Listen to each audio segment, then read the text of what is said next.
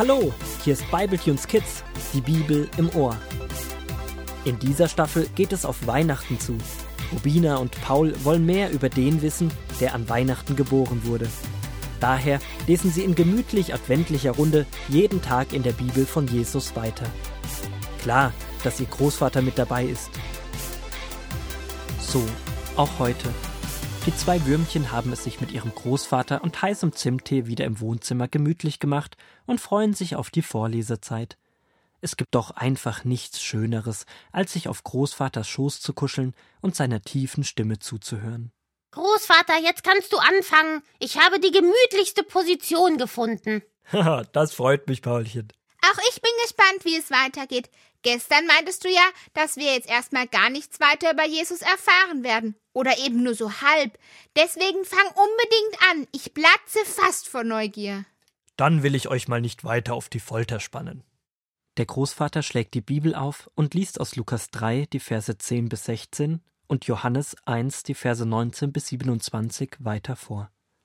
Wer zwei Hemden hat, soll dem eins abgeben, der keins hat, rief er den Leuten zu, die zu ihm kamen, und wer zu essen hat, soll dem abgeben, der hungert. Zu den Zöllnern, die für die Römer die Steuern eintrieben, sagte er Nehmt den Leuten nur so viel ab, wie der Kaiser verlangt, bereichert euch nicht an ihnen. Die Soldaten forderte er auf Wendet gegen niemanden Gewalt an, erpresst niemanden und gebt euch zufrieden mit eurem Sold. Die führenden Männer aus Jerusalem schickten Priester und Leviten zu Johannes an den Jordan. Sie sollten herausfinden, ob er vielleicht der Retter war, den Gott seinem Volk versprochen hatte.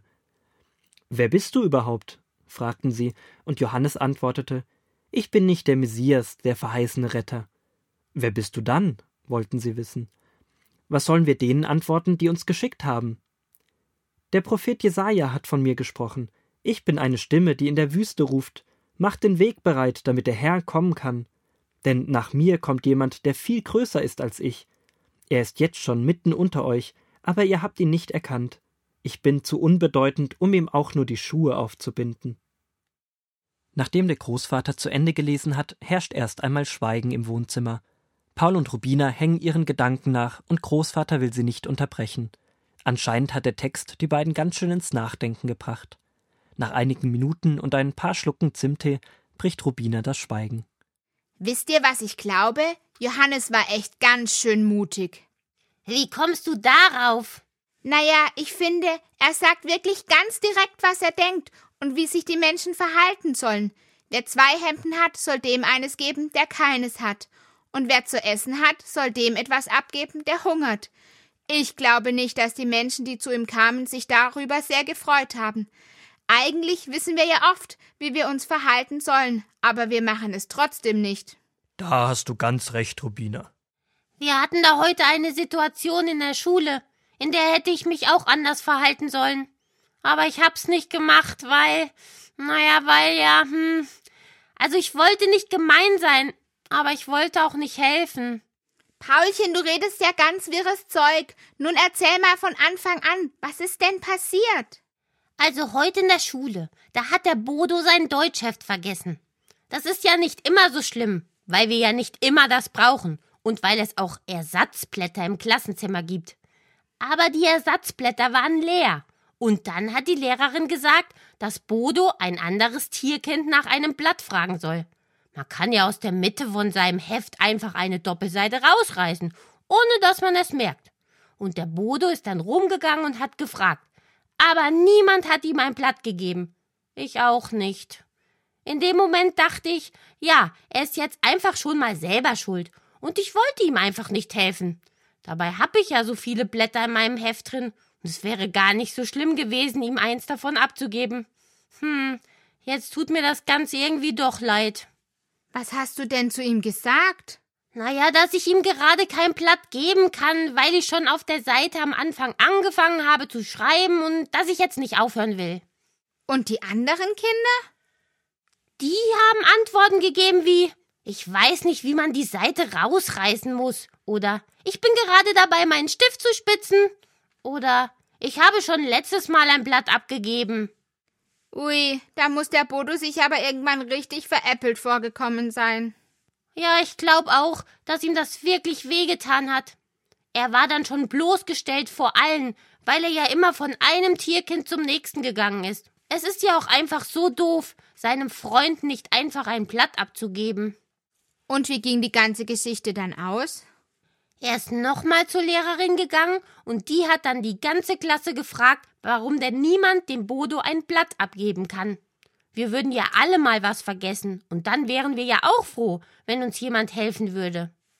Da hat deine Lehrerin etwas Wichtiges angesprochen. Wir vergessen leider viel zu oft, dass wir auch Hilfe brauchen. Und dann wünschen wir uns ja auch die Hilfe von anderen und dass wir unterstützt und nicht bloßgestellt werden. Wie ihr seht, hatten die Menschen vor über 2000 Jahren schon die gleichen Probleme wie wir heute. Sie wollten sich gegenseitig nicht helfen und füreinander da sein. Deswegen war Johannes auch so direkt und hat ganz klar gesagt, wie die Menschen sich helfen sollen. Wenn Johannes heute hier wäre und zu uns sprechen würde, dann würde er vielleicht so etwas sagen wie Teilt euer Pausenbrot, wenn jemand seins vergessen hat, oder Leih deinem Klassenkameraden einen Bleistift, wenn du zwei hast. Und zu mir würde Johannes sagen Gib deinem Freund ein Blatt ab, wenn du ganz viele hast. Genau, denn so wie wir selbst behandelt werden wollen, genau so sollten wir auch die anderen behandeln. Aber Großvater, was ist, wenn ich das nicht schaffe? So wie heute. Wir können doch gar nicht immer so handeln. Oder ich auf jeden Fall nicht. Ich mach das ganz oft nicht. Mein lieber Paul, das stimmt. Wir schaffen das nicht immer. Vermutlich eher sogar selten. Deswegen sagt Johannes am Schluss auch noch, dass da einer kommt, der viel größer und stärker ist wie wir selbst. Dass der, der da kommt, unbeschreiblich ist und keiner wie er ist. Damit meint Johannes Jesus. Jesus ist der einzige Mensch, der je gelebt hat, der immer und ohne Ausnahme so hilfsbereit gehandelt hat. Jesus ist der Einzige, der diesem Anspruch entsprochen hat. Wenn Jesus der Einzige ist, der das geschafft hat, wie sollen wir das denn dann je schaffen? Wir müssen das nicht alleine schaffen.